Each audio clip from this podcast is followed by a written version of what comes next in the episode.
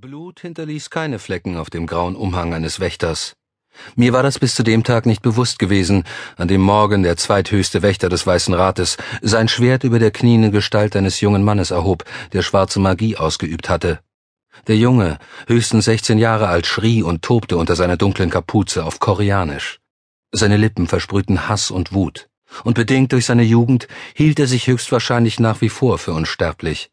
Er merkte nicht einmal, wie das Schwert auf ihn hinabsauste.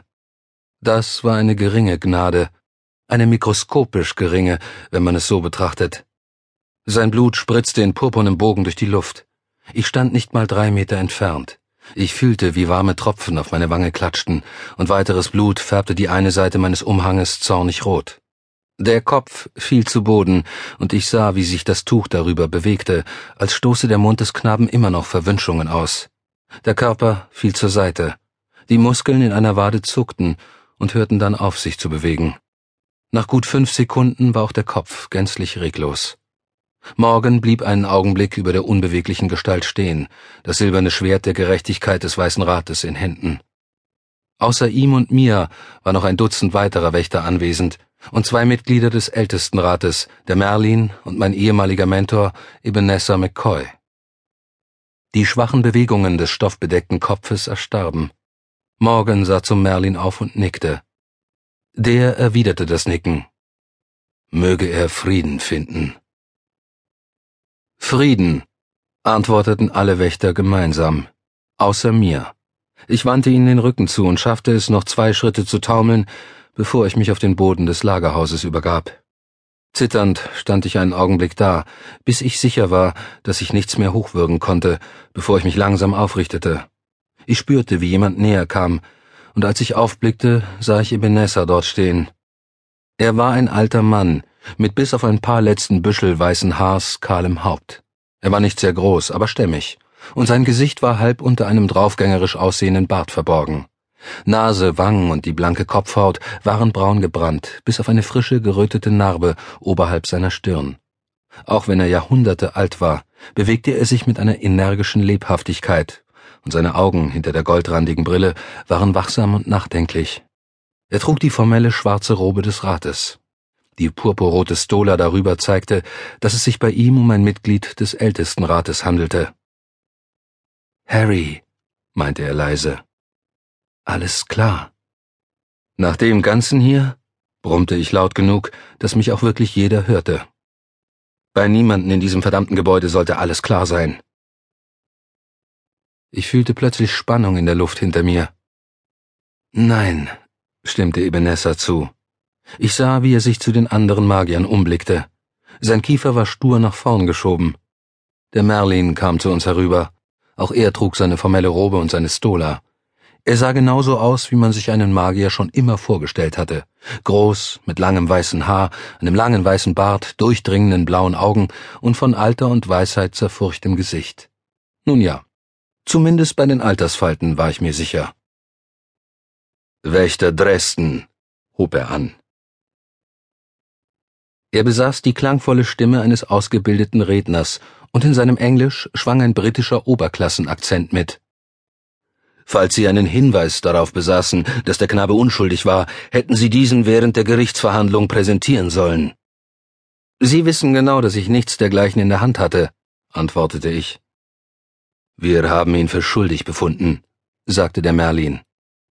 Ich habe den Seelenblick vollzogen, ich habe mehr als zwei Dutzend Sterbliche untersucht, deren Gedanken er verändert hatte. Drei von ihnen haben zumindest die Chance, ihre geistige Gesundheit wiederzuerlangen. Er hatte vier weitere gezwungen, Selbstmord zu begehen. Darüber hinaus hatte er neun Leichen vor den örtlichen Polizisten verborgen, und jedes einzelne seiner Opfer war ein Blutsverwandter. Der Merlin machte einen Schritt in meine Richtung, und die Luft in der Halle fühlte sich plötzlich sengend heiß an. Seine Augen blitzten von azurblauem Zorn, und in seiner Stimme grollte tiefe, unbeirrbare Autorität. Die Macht, die er einsetzte, hatte seine Gedanken zerfressen. Was wir taten, war notwendig. Ich drehte mich um und sah dem Merlin direkt ins Gesicht. Ich schob mein Kinn nicht vor und versuchte auch nicht, ihn niederzustarren. Meine Körperhaltung war weder streitlustig noch provokativ. Zorn war in meinem Gesicht nicht zu erkennen, und in meiner Stimme lag nichts Respektloses, als ich sprach. Die letzten Monate hatten mich gelehrt, dass der Merlin nicht durch eine Werbeanzeige auf einer Zündholzschachtel an seinen Job gekommen war. Er war schlicht und einfach der mächtigste Magier auf Erden. Mit seiner reinen Stärke gingen Talent, Können und Erfahrung einher. Wenn es je so weit kam, dass wir uns magisch in die Haare kriegten, würde von mir nicht einmal genug übrig bleiben, um es in eine Papiertüte zu kehren. Ich wollte auf keinen Fall eine Auseinandersetzung riskieren. Aber ich wollte auch auf keinen Fall klein beigeben. Er war ein Kind, sagte ich. Wir alle waren das einmal. Er hatte einen Fehler gemacht, wie wir alle, allzu oft. Der Merlin betrachtete mich mit einem Ausdruck, der irgendwo zwischen Verärgerung und Verachtung lag. Sie sind sich darüber bewusst, was das Wirken von schwarzer Magie mit einem Menschen anstellen kann. Unglaublich subtile Schattierungen und Betonungen in seinen Worten fügten ohne jeden Zweifel einen unausgesprochenen Gedanken hinzu. Sie wissen das so genau, weil Sie ebenfalls schwarze Magie ausgeübt haben. Früher oder später werden Sie sich einen Schnitzer erlauben, und dann sind Sie an der Reihe. Laut sagte er, Wer einmal schwarze Magie wirkt, wird das erneut tun, immer wieder. Das höre ich auch dauernd, antwortete ich. Sag Nein zu schwarzer Magie. Aber dieser Junge hatte niemanden, der ihm die Regeln beibrachte, der ihn unterwies, wenn irgendjemand von seiner Gabe gewusst und rechtzeitig etwas unternommen hätte. Er hob die Hand, und diese einfache Geste trug eine derart endgültige Autorität in sich, dass ich verstummte, um ihn sprechen zu lassen. Der Punkt, der Ihnen entgeht, Wächter Dresden, meinte er, ist folgender. Der Knabe, der einen törichten Fehler begangen hatte, ist lange vor dem Zeitpunkt gestorben, an dem wir den Schaden entdeckten, den er anrichtete. Das, was von ihm noch übrig war, war im Großen und Ganzen nur noch ein Ungeheuer, das in seinem Leben nichts anderes mehr getan hätte, als einen Mitmenschen schrecken und Tod zu bringen. Ich weiß das, erwiderte ich, und diesmal gelang es mir nicht, Wut und Frustration aus meiner Stimme zu verbannen. Und ich weiß, was getan werden musste. Ich weiß, dass das der einzige Weg war, ihn noch aufzuhalten. Kurz fürchtete ich, mich erneut übergeben zu müssen, also schloss ich die Augen und stützte mich auf das massive Eichenholz meines beschnitzten Stabes. Ich bekam meinen Magen wieder unter Kontrolle und öffnete die Augen erneut, um dem Merlin direkt ins Gesicht zu sehen. Aber das ändert nichts daran, dass wir gerade einen Jungen umgebracht haben, dem wahrscheinlich zu wenig bewusst war, was da genau mit ihm geschah. Sie sind wahrhaft nicht in der Position, den Stein zu werfen, jemandem einen Mord zu unterstellen, Wächter Dresden. Der Merlin zog eine silberne Augenbraue hoch.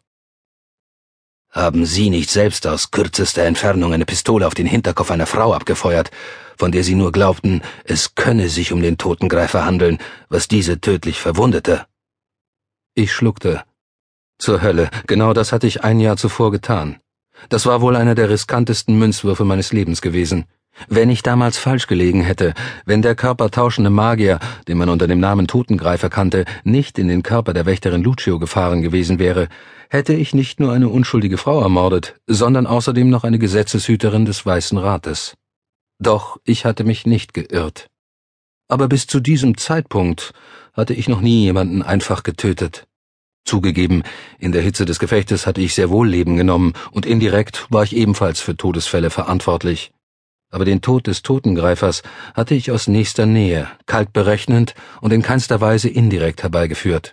Einfach nur ich, eine Kanone und eine in sich zusammengesunkene Leiche. Ich konnte mich noch lebhaft an meine Entscheidung zu schießen erinnern, an das Gefühl des kalten Metalls in meiner Hand, den widerspenstigen Abzug meines Revolvers, an das Donnern des Pistolenschusses, die Art, wie der Körper als Haufen erschlaffter Gliedmaßen zu Boden gesunken war, und wie das tatsächliche Ausführen dieser Tat irgendwie viel zu einfach für die schreckliche Tragweite schien. Ich hatte gemordet. Ich hatte absichtlich das Leben eines Menschen ausgelöscht, und das verfolgte mich nächtens nach wie vor in meinen Träumen. Ich hatte keine andere Wahl gehabt. Wenn ich dem Totengreifer auch nur den Bruchteil einer Sekunde gelassen hätte, hätte er tödliche Magie heraufbeschwören können, und das Beste, worauf ich hätte hoffen können, wäre ein Todesfluch gewesen, der mich in dem Moment umgebracht hätte, in dem ich den Nekromanten niederstreckte. Es waren ein, zwei ganz schön miese Tage, und ich war zu diesem Zeitpunkt ziemlich am Ende gewesen. Selbst wenn dem nicht so gewesen wäre, hegte ich den Verdacht, dass der Totengreifer in einem fairen Kampf mit mir den Boden aufgewischt hätte. Also hatte ich ihm einfach keinen fairen Kampf geliefert. Ich hatte dem Nekromanten in den Hinterkopf geschossen, da ich den Totengreifer aufhalten musste und keine andere Wahl gehabt hatte. Ich hatte sie auf Verdacht hingerichtet. Kein gerichtliches Verfahren, kein Seelenblick. Kein Urteil eines unparteiischen Schlichters. Hölle, ich war nicht mal das Risiko